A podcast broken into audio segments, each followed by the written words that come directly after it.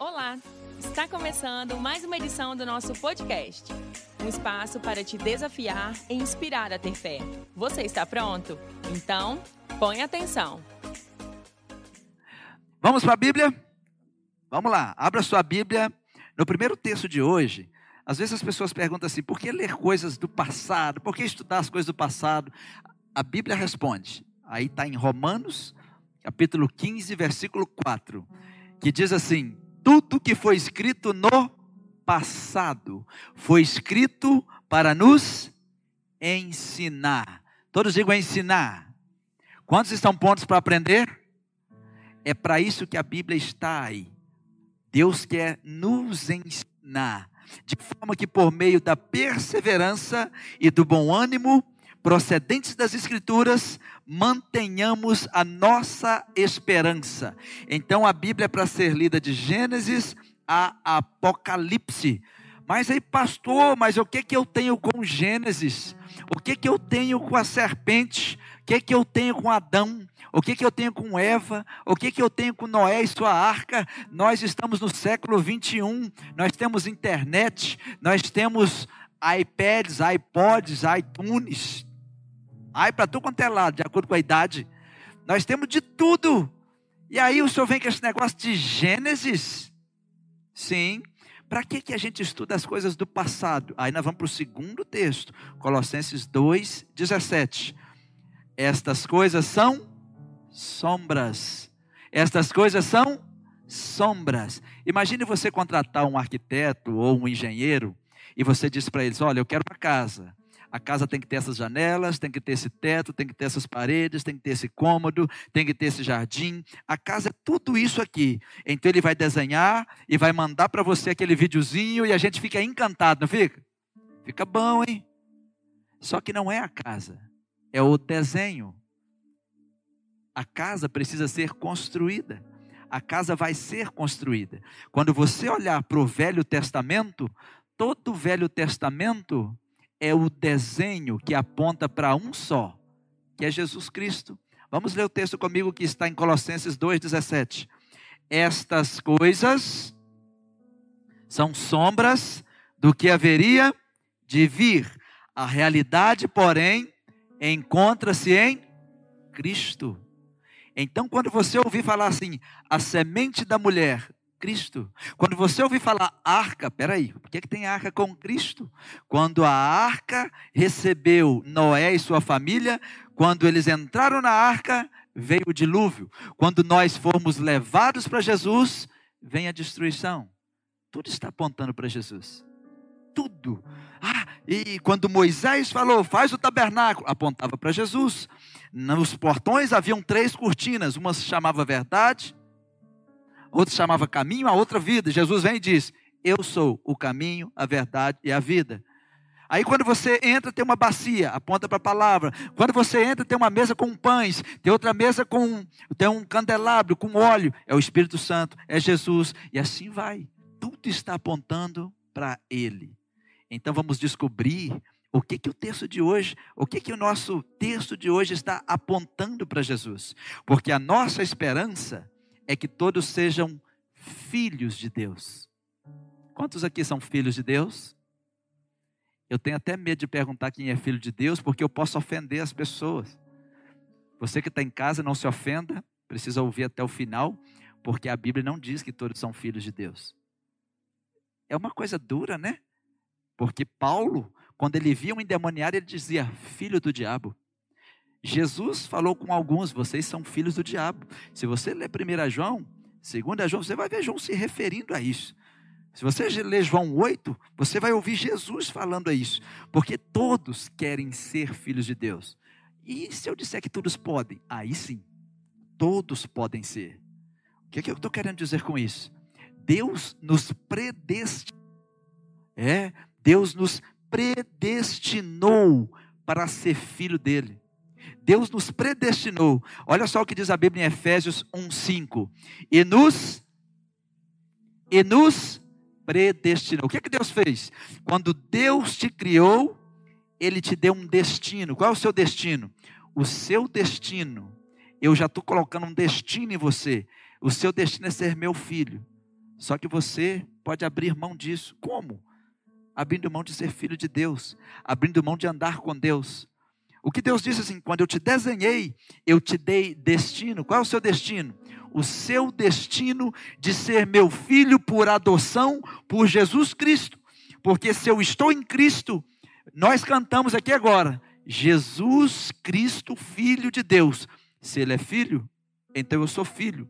Mas para eu ser filho, eu tenho que estar nele. Nós fomos predestinados, ou seja, Deus colocou um destino em nós. Você tem um destino de ser meu filho. Essa é a minha vontade. Essa é a grandeza da minha vontade. Só que em Romanos 8,14, aí vem a Bíblia e diz: porque para ser filho de Deus, tem que ser guiado pelo Espírito Santo de Deus.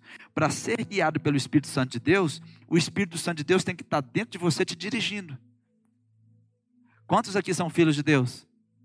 Eu vou melhorar. Quantos aqui são guiados pelo Espírito Santo de Deus? Eu sei que o monte está dizendo amém porque fica bom no bolo. Mas eu sei que precisa mudar muita coisa. Porque você não pode ser filho de Deus se não é guiado por Deus.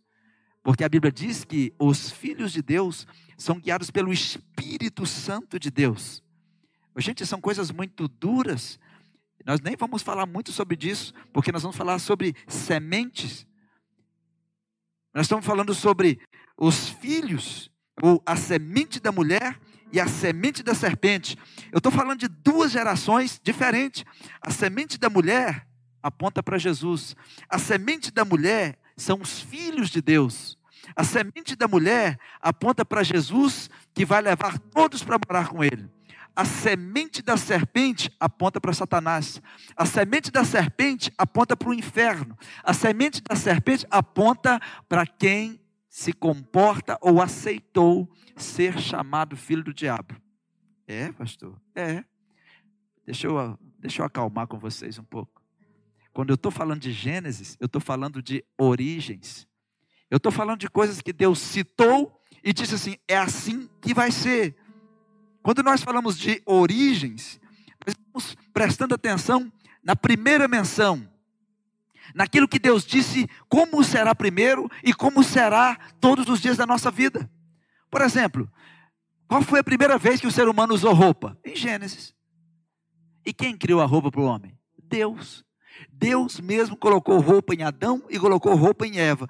Qual é, pastor, por que o senhor está citando isso? Porque na mente de Deus, a ideia de Deus é que roupa serve para cobrir.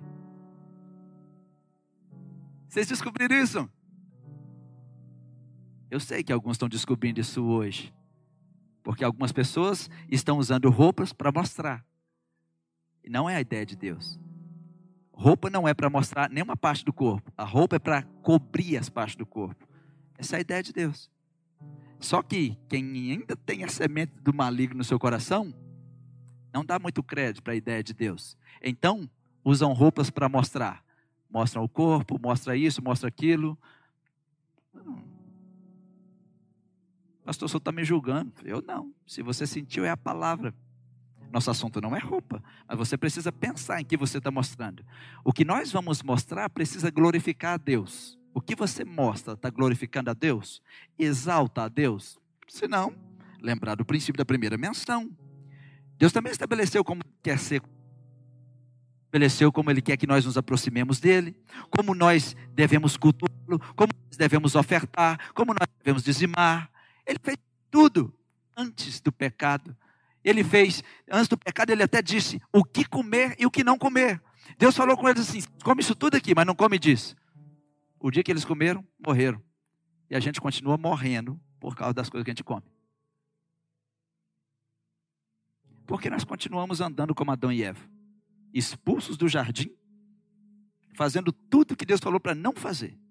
E nós temos um grande problema, não? É ou não é? Eu tenho certeza, se os crentes comessem melhor, a fila de oração seria menor. Eu falo os crentes, eu me incluo também. Nós temos muitos problemas. Não é? A gente vem na igreja e fala assim, pastor, ora pelos meus rins. Sai do culto e vai tomar Coca-Cola. Você brincou com Deus ou com você mesmo? Porque é uma fábrica de pedra, não?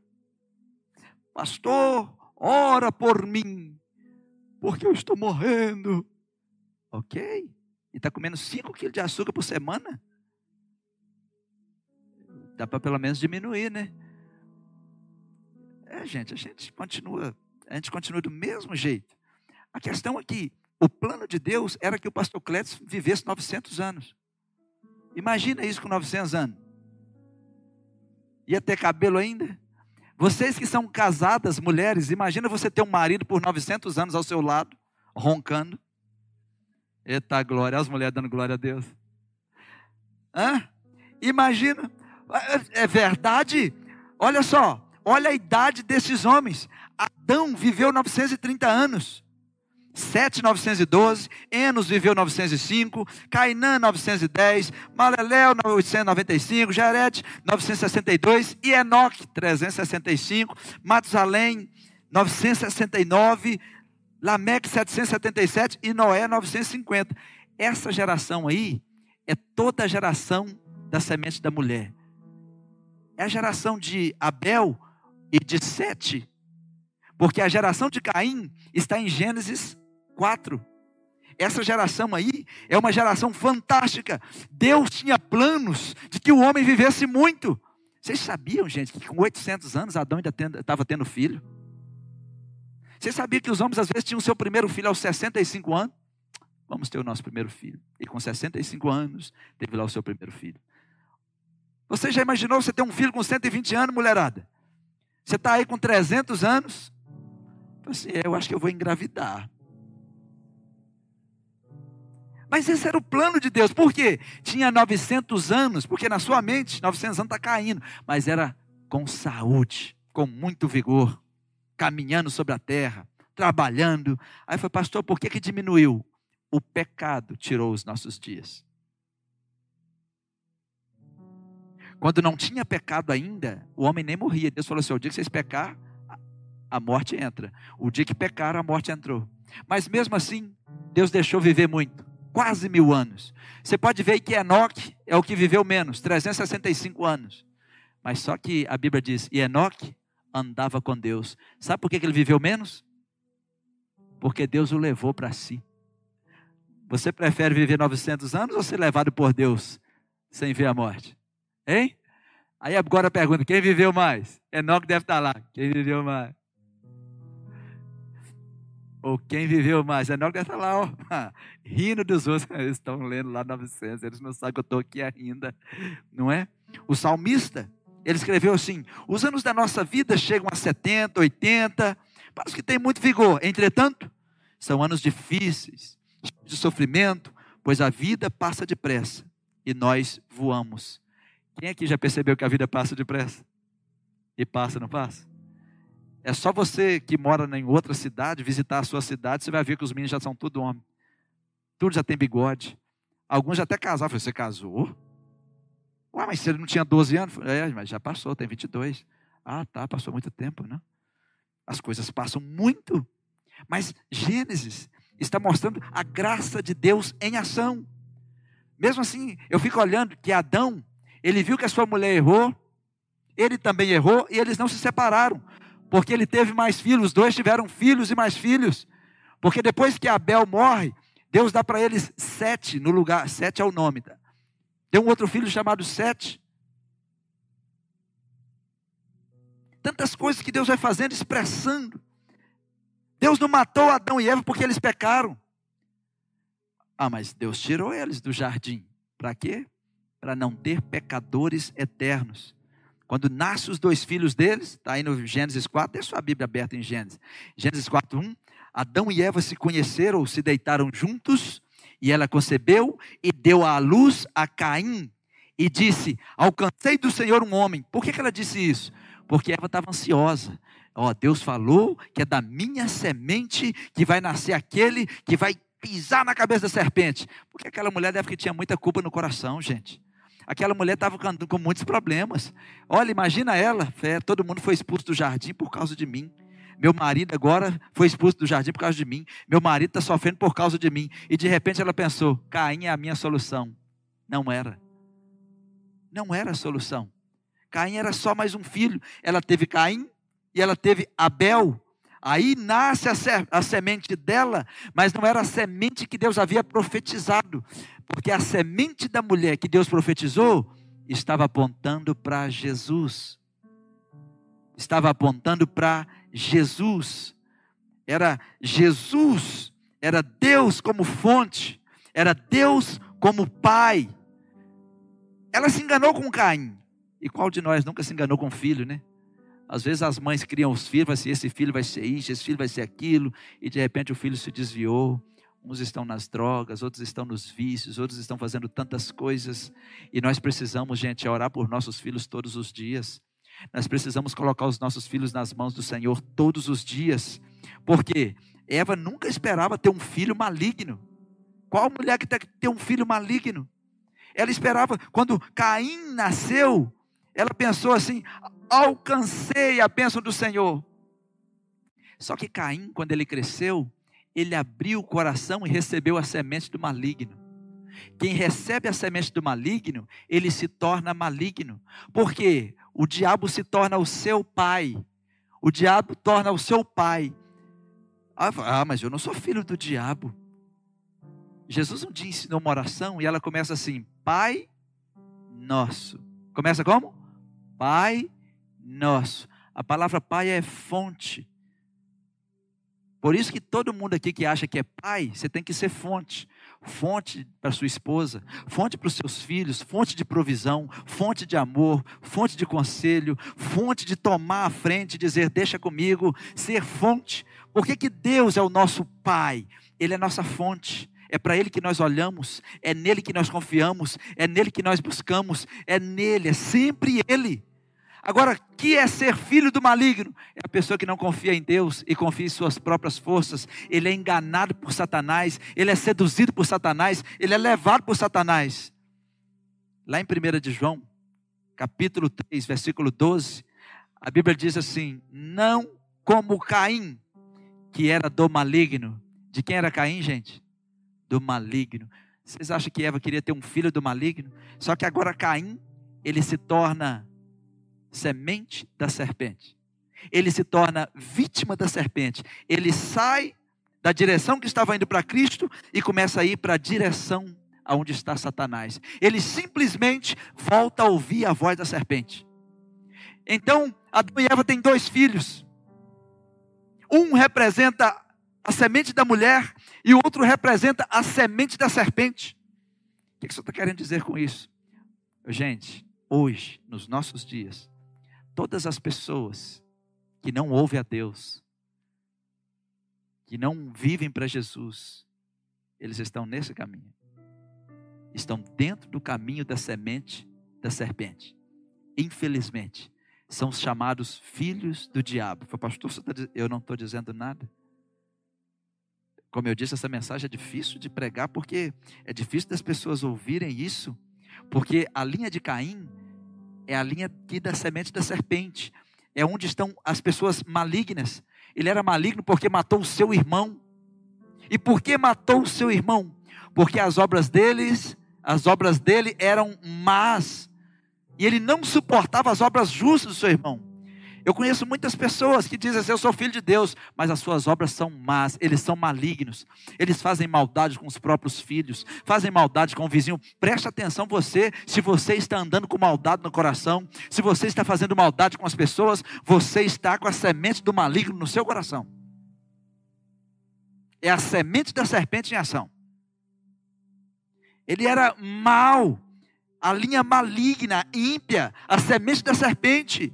E aqui está a linha de Abel, a semente da mulher, porque a pessoa que vive em justiça, que agrada a Deus, que ouve a Deus, são pacificadores, são mansos, são adoradores. É a semente da mulher. É aqui que nós vemos a semente da mulher e a semente da serpente. Um dia Jesus disse, lá em Mateus 13, no versículo 38, ele diz assim: O campo é o mundo por que o campo? Ele tem a semente dele, Jesus é a semente da mulher. Ele tem a semente dele, mas Satanás também tem a semente dele. Jesus está semeando a semente. Eu agora estou semeando a semente de Jesus, que é a sua palavra. É a sua palavra. Mas o maligno, ele pega você desprevenido e na noite ele vai lá e planta o joio. Ele lança a semente de joio. Ele diz: o campo é o mundo, ou seja, todas as pessoas. A boa semente são os filhos do reino, e o joio são os filhos do maligno. Mas quem semeou o joio? O maligno. Jesus está dizendo: no meio da igreja tem joio, no meio da igreja também tem filhos do maligno. Difícil, não? O problema é que todos nós dizemos sou filho de Deus, só que eu quero ver você ser filho de Deus lá fora. Eu quero ver você ser filho de Deus no trânsito. Esses dias aconteceu algo interessante de pessoa que vem na nossa igreja e alguém estava dirigindo o meu carro, a gente estava saindo ali da rua do Majesco para entrar na rua principal. Aí a pessoa entrou, foi entrando, estava vindo outro carro, era da pessoa que congrega aqui. Quando ele viu que a gente entrou um pouquinho, eu vi a reação dele. Eu falei assim, esse cara não é crente não, hein? Crente não reage assim, não. Crente tem que aprender a dar o lugar, gente. Tem que aprender, pode passar. Segue aí. Os crentes são sem educação. Né? A semente da serpente está no coração de um monte de crente, porque o diabo foi lá e plantou. Plantou o joio no coração dele.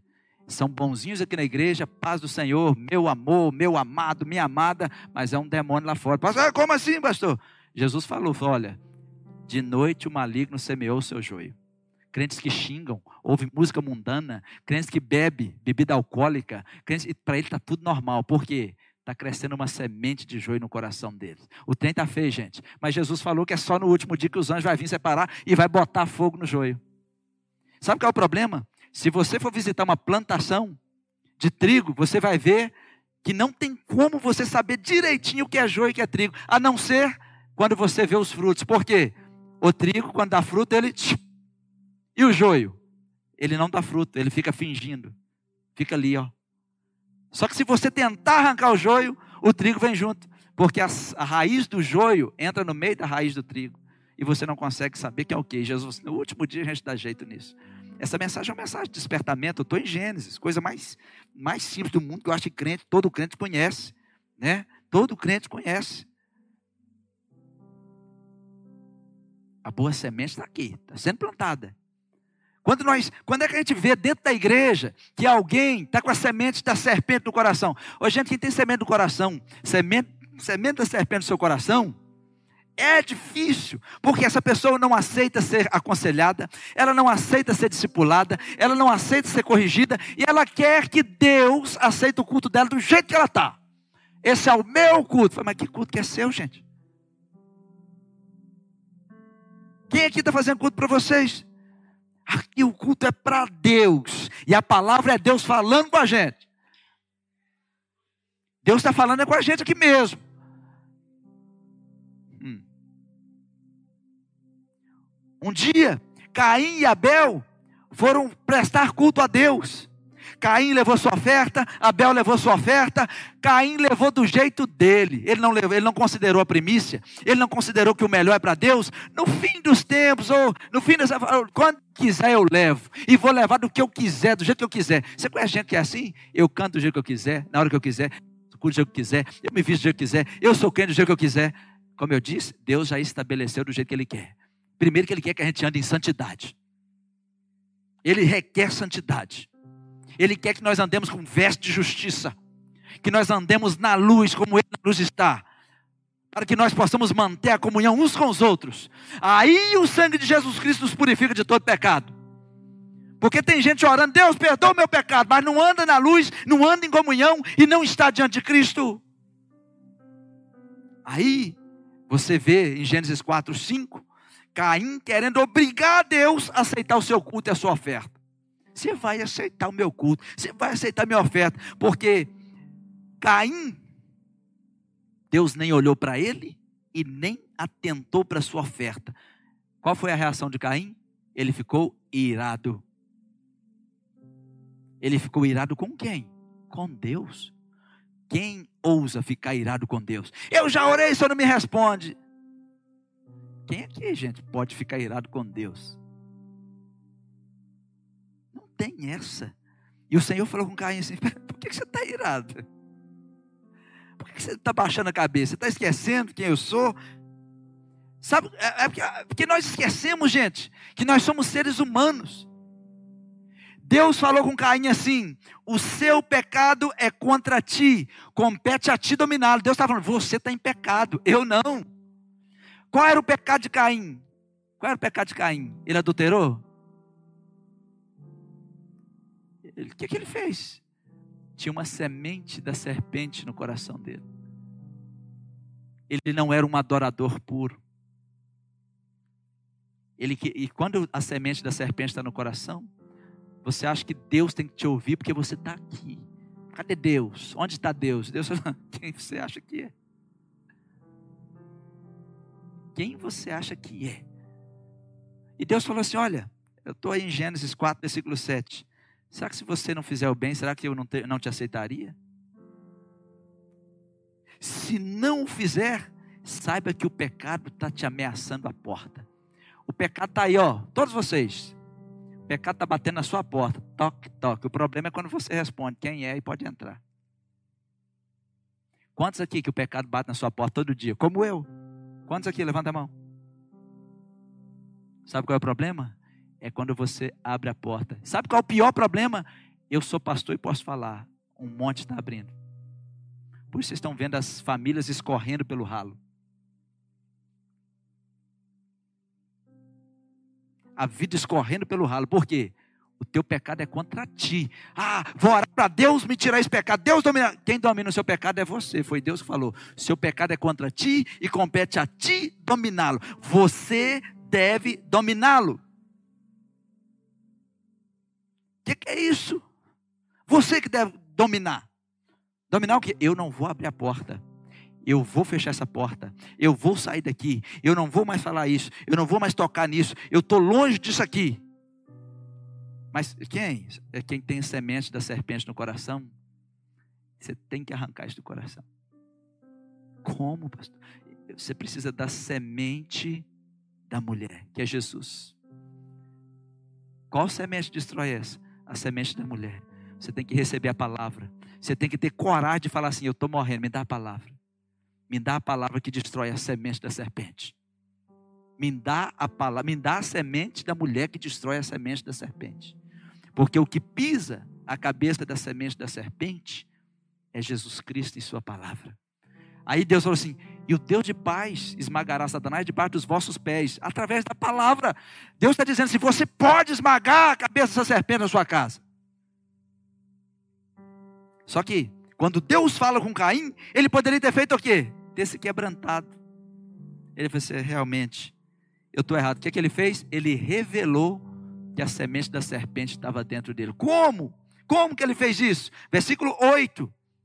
Disse, porém, Caim a seu irmão: Olha só, ele acabou de ouvir a voz de Deus, ele acabou de sair do culto, ele saiu do culto de domingo. Ele poderia falar assim: Que palavra, eu preciso tomar decisão. O que, que ele fez? Eu não estou nem aí. A semente da serpente se revelou. O que, que ele fez? Foi lá enganar o irmão: Ei, Abel, vamos dar uma volta, vamos sair pelo campo. E Abel tinha um coração bom, coração justo. Abel nunca imaginou que o próprio irmão iria querer matá-lo.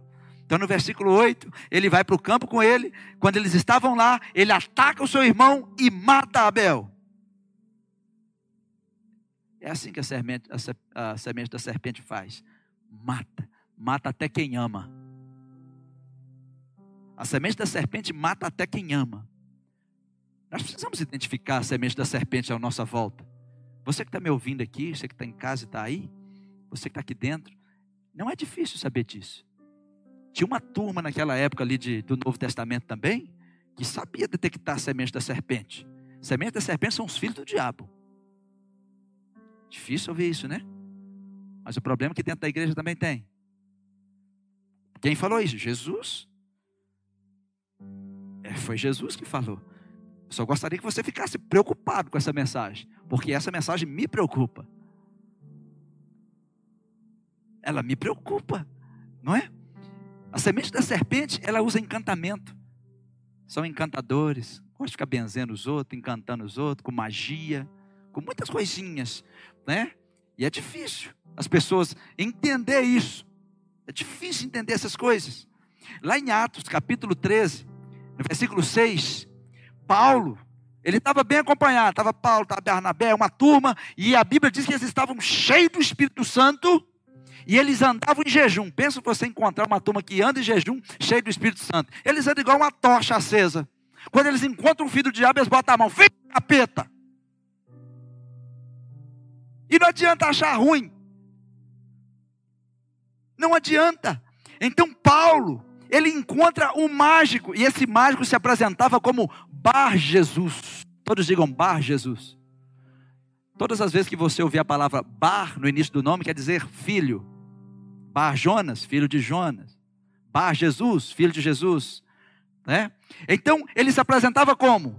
Eu sou filho de Jesus. Então as pessoas davam crédito. Quantos que vocês sabem que estão usando encantamento com as pessoas, usando magia, usando um monte de coisa que não é evangelho? E até crente vai atrás, porque se identifica como eu sou filho de Deus, eu uso até o nome de Deus. Só que quando encontra um homem, uma mulher cheia do Espírito Santo de Deus, que está andando igual uma tocha acesa, olha para ele e diz: Filho do cão, sai em nome de Jesus. O que, que foi isso, pastor? Havendo atravessado a ilha de pa, até Pafos, estou falando agora de Paulo e sua turma, acharam um certo judeu, ele era mágico, ou gostava de magia, não é assim, gente? Todo mundo gosta de magia. Os desenhos que encantam as, as crianças são os da magia.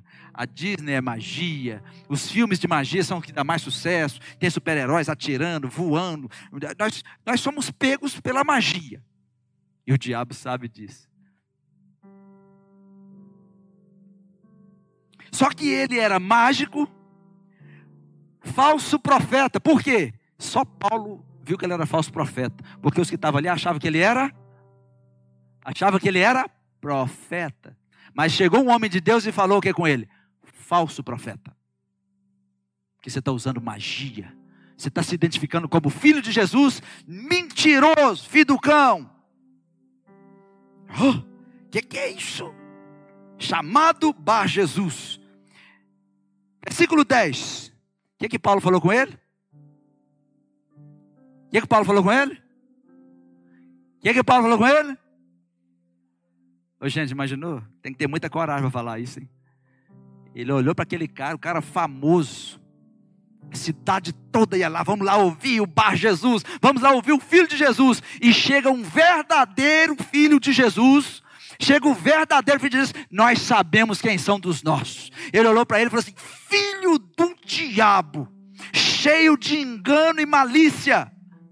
A semente da serpente vive enganando as pessoas cheio de malícia. Você já conversou com gente que é maliciosa? Tudo ele põe malícia. Malicioso, tudo, em toda conversa. Inimigo da justiça, de toda a justiça. Para de perturbar os retos caminhos do Senhor. Porque todo mundo acreditava que ele era do Senhor. Mas a serpente está aí para enganar. Eis aí, pois, agora contra ti a mão do Senhor. E falou com ele: Você vai ficar cego por uns dias para você aprender. Largou ele cego e foi embora. Alguém pode me pegar pela mão para me guiar? Você não é um mágico? Você não é um filho de Deus? Bora. Se fosse de Deus, ele não teria ficado cego. Mas ali é para mostrar que a semente da serpente, o Deus desse século está cegando as pessoas ainda hoje, para não ver o que Deus está fazendo. A semente da serpente não suporta confronto. Vou voltar para Caim, porque ali o confronto foi muito ilegal, né? Paulo era muito, era muito ousado, cheio de Deus. Olha, com quem que foi se encontrar também, né? Ele nunca imaginou que ia encontrar com quem? Com Paulo. Sabe qual é o problema? Nós estamos precisando de homens e mulheres que andam como Paulo, como chama acesa. Está vendo os crentes aceitando tudo?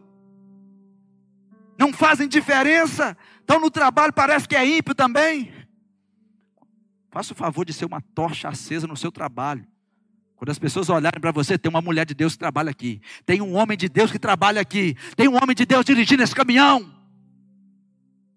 Tem uma mulher de Deus que abre essa loja todo dia. Como é que você sabe? Tem alguma coisa nela que é, é muito grande.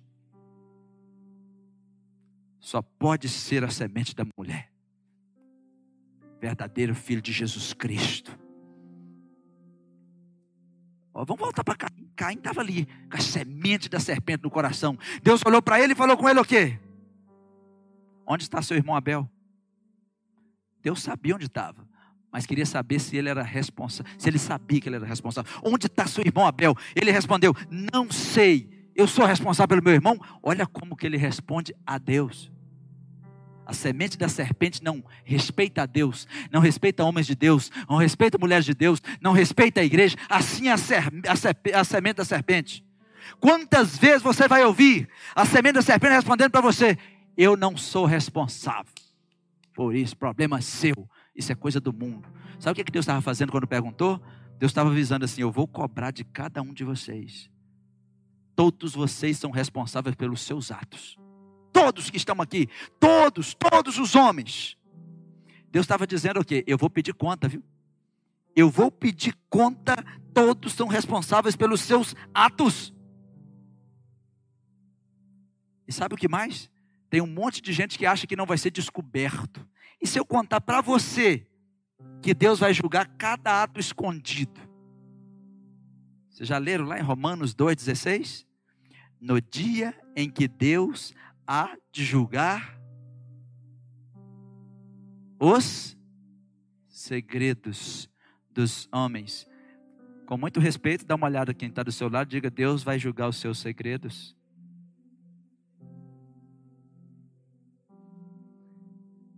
Deu para preocupar agora? Ai, Deixa eu contar para vocês um negócio. Sabe aquele negócio que você acha que ninguém sabe? Eu não queria contar, não, mas Deus sabe. Sabe aquele negócio que o camarada faz quando viaja, não tem ninguém aqui vendo, né? E Deus está lá, eu estou aqui vendo. Sabe aquele negócio, Deus está vendo, hein? Ô, gente, Deus viu o frango que vocês comeram hoje. Sabe aquele pedaço de carne de boi? Deus conheceu aquele boi, quando ele era ainda bezerro. É, verdade. Você pode não saber de que boi era aquele pedaço de carne, mas Deus sabe. Ele conhece você até pela cabeça. Ele sabe quantos fios de cabelo você tem na cabeça. Não é o que está escrito na sua Bíblia? Ele sabe. Ele sabe tudo, tudo. Pastor, mas ele vai julgar os nossos segredos? Ah, ele está dizendo, pelo Evangelho. É por isso que nós somos chamados de evangélicos, porque o Evangelho será a arma de julgamento na vida de cada homem. Por isso que você precisa aprender sobre o Evangelho. O que, é que Deus quer? Como é que Deus quer que ser cultuado? Como é que eu devo ir a Deus? Como Deus quer que eu me comporte? Como Deus quer que eu faça negócio? Como que Deus quer falar comigo? Seremos julgados pelo Evangelho. Então, se você tem uma Bíblia na mão e não está lendo, um dia você vai se arrepender por não ter lido. Então, comece a ler desde já.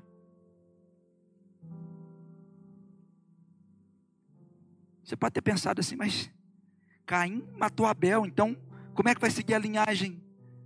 Deus tem sempre um plano. No versículo 25 de Gênesis 4, Deus levanta outro na, que faz parte da semente da mulher no lugar de Abel. Ele sempre levanta alguém. Então, novamente, Adão, relações com sua mulher, e ela deu a luz ao filho, e chamou Sete, dizendo: Deus me concedeu um filho no lugar de Abel, visto que Caim o matou. Caim agora representa a semente da serpente. E agora Sete representa a semente da mulher até chegar em Jesus. Esse negócio é muito sério. De Sete, nós vamos chegar a Noé. E Noé vai nos linkar a Abraão. E assim vai seguindo as coisas de Deus.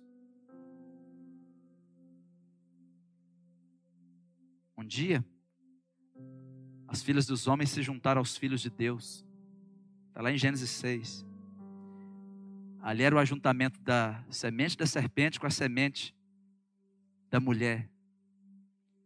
Olhem para mim agora que isso é um negócio tão difícil de entender. É quando o mundo se junta com a igreja. É quando a gente tenta fazer amizade entre a serpente e a mulher novamente. É quando nós tentamos colocar a mulher na, a mulher debaixo da árvore, a serpente na árvore e tentamos comer o fruto novamente. É quando nós achamos que podemos unir o mundo à igreja. É quando nós achamos que, não, se a gente fizer isso, o povo vai bater palma para nós. Deixa eu contar um negócio para vocês. É, o que Deus me ensina aqui em Gênesis é que o sucesso da semente da serpente é que os levou ao dilúvio. E foi a união, a união dos filhos de Deus com as filhas dos homens, é que fez com que o dilúvio viesse. Como assim, pastor? O que você está fazendo? Deus não aceita o santo com o profano. Deus não aceita a união de santo com profano, a não ser que tenha um ajuste com ele. Tem que sair dessa linhagem, tem que vir para cá senão o sofrimento vai durar muito tempo. E Deus fica triste demais com esse trem. Quando a semente da mulher se junta com a semente da serpente, olha em Gênesis 6,4. Naqueles dias havia nefilins na terra, gigantes. E também posteriormente, quando os filhos de Deus possuíram as filhas dos homens, e elas eram filhos, eles se tornaram heróis. Os heróis do passado, homens famosos, só que Deus olhou e disse: Não é meu plano. O que, é que Deus está nos ensinando? Primeiro, que o sucesso aos olhos dos homens não é sucesso aos olhos de Deus. Segundo, às vezes você acha que Deus está no negócio porque está dando certo. Não. Não é assim que é a vida espiritual com Deus. Nós não podemos julgar pelos nossos olhos. Precisamos olhar pelos olhos de Deus, pelos olhos da palavra. Porque no versículo 5, o Senhor viu que a perversidade do homem tinha aumentado na terra. Por que aumentou, gente? Olhem para mim. As pessoas acham que quando não tem mais problema, não precisa mais de Deus. O indivíduo, quando não tem carro, ele faz se Deus me der um carro, esse carro vai ser do Senhor. Depois ele não deixa nada para o Senhor. O indivíduo, quando ele não tem nada, ele está aqui na oração de madrugada, oração da noite. Tá? Quando Deus o abençoa, ele desaparece. E naquela época, eles estavam tão bem que desprezaram totalmente a Deus. E é assim com a maioria das pessoas, principalmente quando a semente da serpente está governando. Não precisam mais de Deus. Para nada. E pensam, gente, eu não estou nem orando, estou tendo sucesso.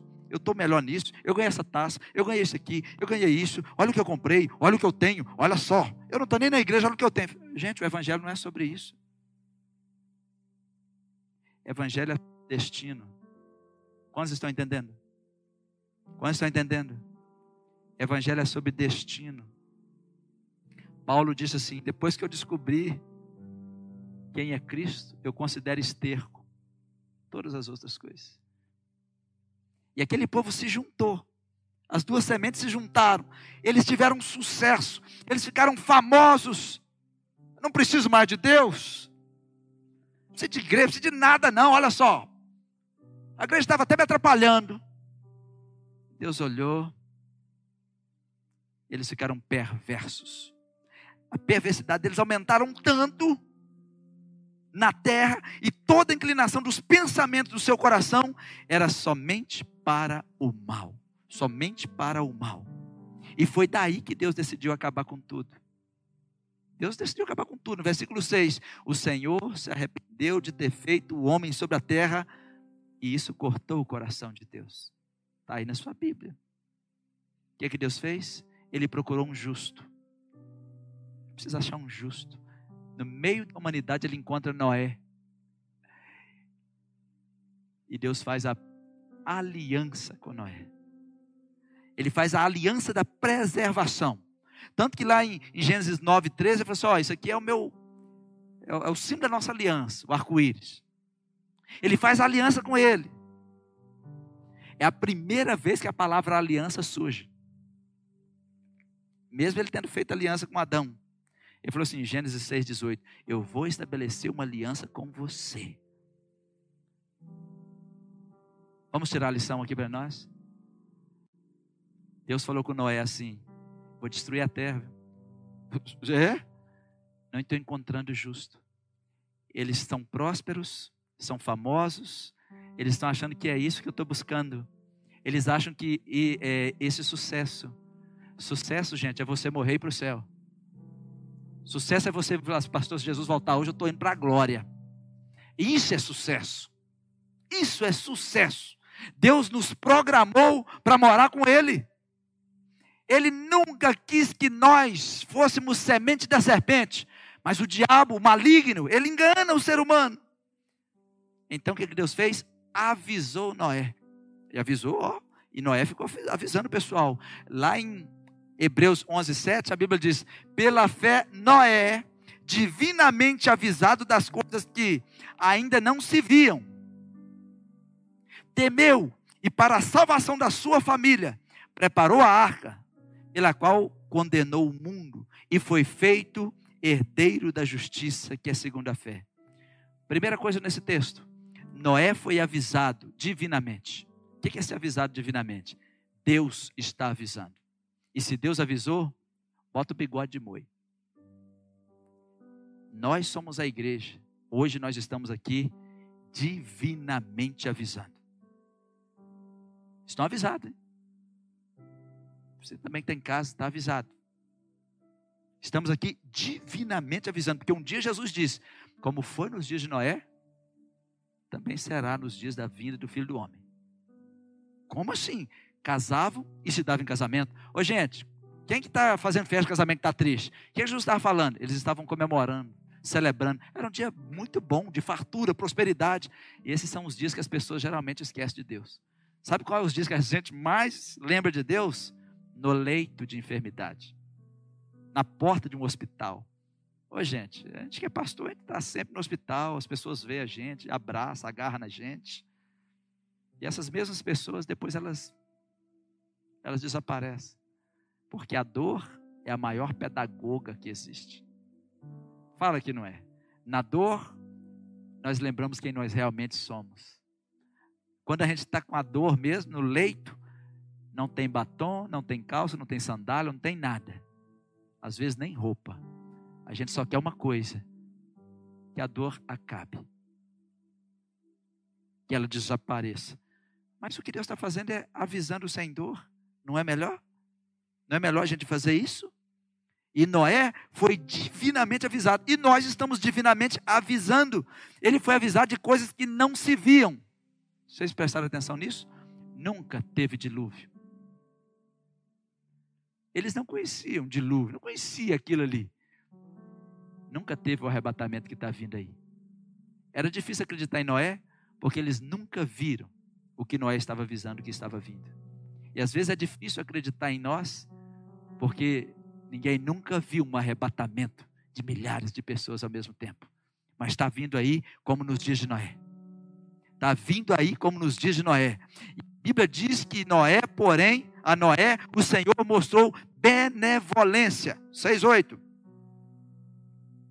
Para ele estava tudo bom, mas para Deus, nada, nada, nada estava bom. Nada estava bom. A terra estava corrompida, cheia de violência.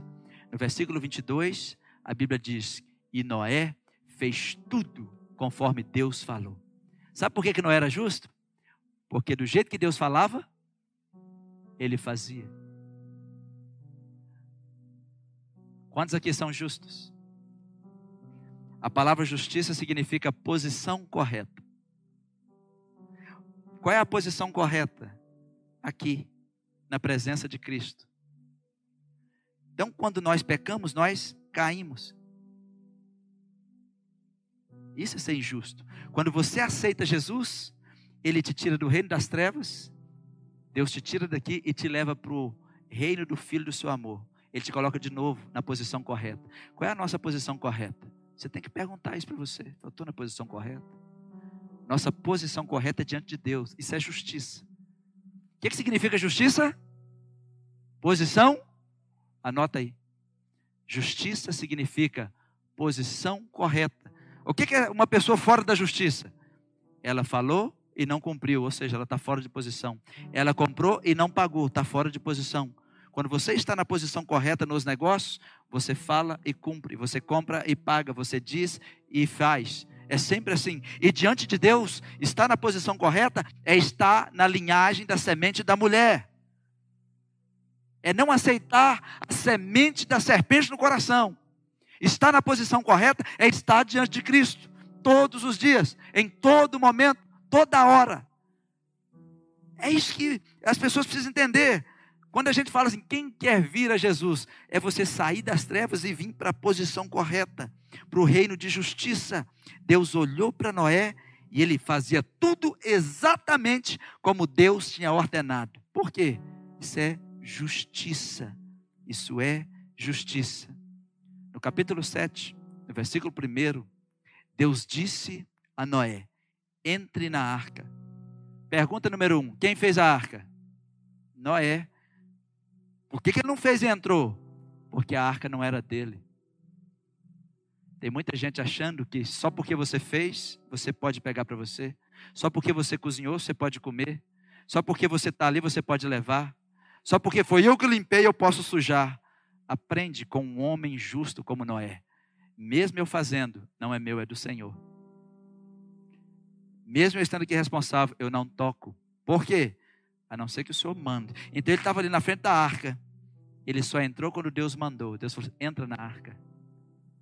Deus convida. Esse é o convite da graça. Isso se chama justiça de Deus, é justificação.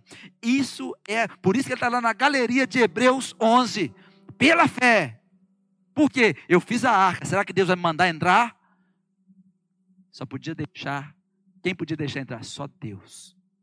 Só Deus. E o Senhor disse para ele: pode entrar na arca, entra você e sua família porque você é o único justo que eu encontrei nesta geração. Pensou ouvir isso? Já pensou ouvir isso? Você está na minha posição. Você está onde eu quero. Você faz exatamente o que eu mando. Deixa eu perguntar para vocês, olhando os olhos de vocês. Vocês estão fazendo exatamente como Deus está mandando? Tá, gente? Está fazendo exatamente. Vocês acham que está? Fala a verdade. Vocês não têm coragem de responder, não? Vocês acham que está? Sim ou não? Essa mensagem não é para machucar ninguém, é para a gente. Eu acho que nós estamos em Gênesis, hein? primeiro livro. Espero que vocês aguentem até chegar Apocalipse.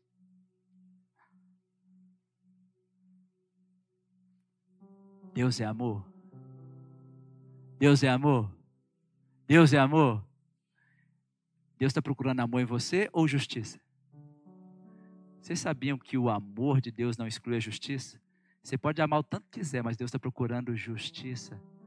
O amor em relação às pessoas, justiça em relação a Deus e às pessoas. Eles entraram na arca, veio um anjo e fechou a porta por fora. Ele entrou porque Deus chamou. Essa é a graça de Deus. Justificado pela fé. Deus aplicou a graça, aplicou a justiça. Pode entrar. Seja bem-vindo. Foi lá e fechou por fora. E o resto do povo? E o resto do povo? E o resto do povo? Vou falar um negócio que vai chocar vocês. Estava muito ocupado. Advogado, médico, dentista, administradores, empresários, empreendedores estavam lá em volta, tudo trabalhando. Lavradores, faxineiras, estava todo mundo muito ocupado. E Noé está lá, fala aqui, gente, está vindo um dilúvio, hein? Deus mandou avisar. Bobão, você não tem nada para fazer, não, rapaz? Ô, gente, professores, todo mundo lá. Como foi nos dias de Noé, está do mesmo jeito. Do mesmo jeito. Mas aí, um dia a porta vai fechar. Deus é amor? Vou fazer uma pergunta. Vocês acham que ele estava batendo na arca? Vocês acham que ele estava desesperado batendo na arca? Tinha criança também. Tinha de tudo. Mas os pais não levaram eles até a arca. O amor de Deus não mandou abrir a porta da arca. Porque o amor não exclui a justiça. Se você tem um filho, você o ama. Mas se você não cuidar dele, a justiça vai vir sobre ele. Um dia você vai ter que chorar com ele preso. Mesmo você o amando. Ah, mas eu amo ele muito. O amor não exclui a justiça. Não exclui. Nós somos o povo de Deus. E Deus, Deus às vezes olha para nós e fala assim: Será que a graça está bastando? Mas a graça basta. Mas nós também precisamos dar uma melhorada. Eu queria que vocês pegassem essa mensagem, ouvissem ela de novo. Eu queria dar um último texto para vocês e eu terminei. Jeremias, capítulo 8, versículo 7. Jeremias, capítulo 8, versículo 7. Esse texto ali, ele está dizendo assim: será que você vai perder para um passarinho? Será que você vai perder até para um, uma andorinha? Porque no dia da, da arca, quantos casais de cada animal entrou? Preste atenção. Quantos? Quantos casais de cada animal? Sete? Tá certo isso? Querem mudar a resposta? Entraram sete casais de animais puros e um casal de animais impuros. Por que, que entrou sete casais de animal puro? Comida.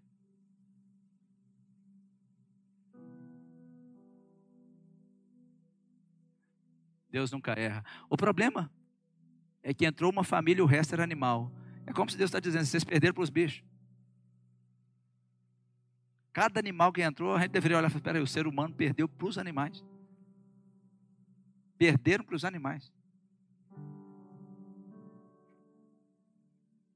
Parece que hoje a gente está perdendo para os animais também, né?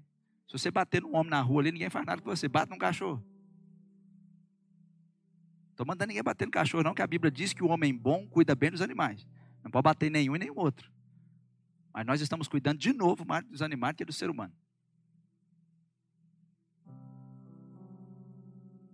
Tem gente que não dá um centavo para quem está passando fome e gasta aí muito dinheiro com cachorro. Estou dizendo que não deve gastar, isso é problema seu, mas deveria também cuidar de quem está passando fome. As pessoas vêm primeiro.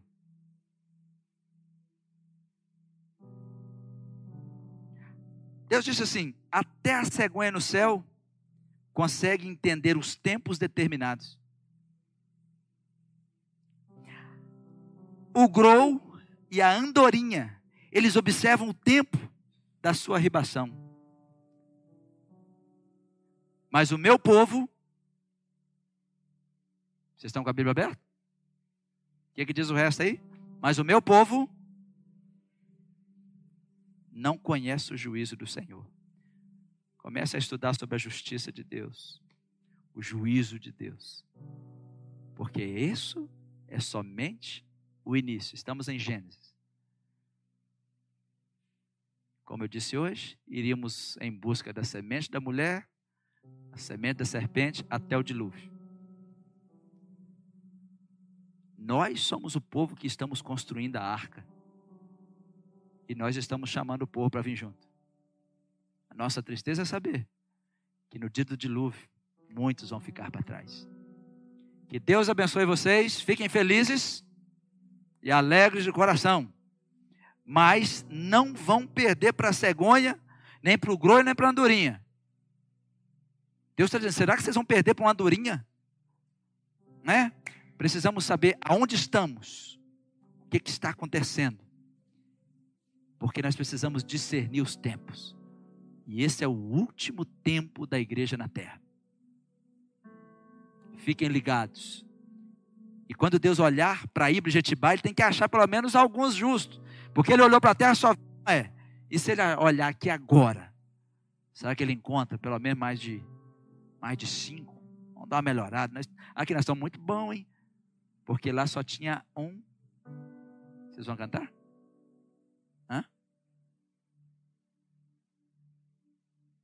Serviu o quê?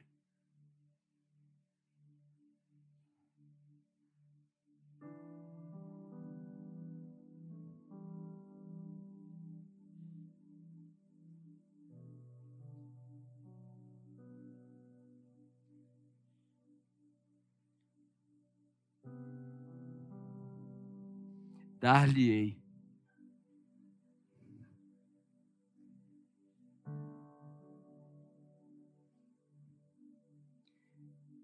época de Noé, Deus só achou um justo. Eu estou achando que nós estamos muito para frente, né? falando que Deus vai achar mais de cinco. Só que naquela época não tinha a graça. Jesus não tinha vindo. Hoje, nós estamos Jesus, nosso advogado, nosso protetor. Temos a graça. Como assim, pastor? Você pode sair e falar assim: Eu quero isso na minha vida, não. Eu não quero a semente da serpente na minha vida. Aí o que a gente faz?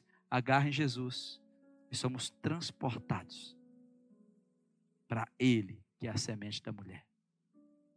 Que Deus abençoe você. E o Espírito Santo de Deus continue ministrando essa palavra no seu coração. Em nome de Jesus. Amém? Vamos orar? Vamos ficar de pé para vocês relaxarem o corpo um pouco? Eu queria que você colocasse uma das suas mãos no seu coração, fechasse os seus olhos e respondesse aí, agora. Tem semente da serpente no seu coração? Pastor, e se tiver? Joga isso para fora. Mas, Jesus, eu quero só o Senhor no meu coração. Não vou te chamar aqui na frente, não. Faz sua oração, mãe. Eu quero só o Senhor. A semente que eu quero é a tua palavra. Se eu quero, se eu vou estar cheio, que seja do teu espírito. Talvez o maligno lançou uma semente de noite. Talvez o diabo lançou uma semente quando você estava em algum lugar. Rejeita isso agora. Eu rejeito. Eu não quero que essa semente cresça no meu coração. Eu sou de Jesus. Eu sou a igreja. Eu sou servo de Deus. Eu sou o servo de Deus. E o meu destino é com Jesus. O meu destino é com o meu Jesus. Aleluia. Quantos fizeram essa oração? Levanta a mão. É isso, gente. Não pare de lutar. Não pare de ir a Jesus. Jesus te trouxe aqui hoje para você ouvir esta palavra. Deus colocou você nesse vídeo para você ouvir essa palavra. Porque Ele nos ama. É só por isso. Meu Deus, obrigado, Senhor, por tua palavra tão maravilhosa para o nosso coração. Que essa palavra fique no coração do teu povo e nunca saia, porque nós estamos preparados para a tua volta, Jesus. Nós estamos preparados para estar com o Senhor na glória eternamente. Obrigada por escutar o nosso podcast. A palavra de Deus tem poder para transformar nossas vidas. Então siga as nossas redes sociais e receba mais mensagens que o ajudarão a crescer espiritualmente.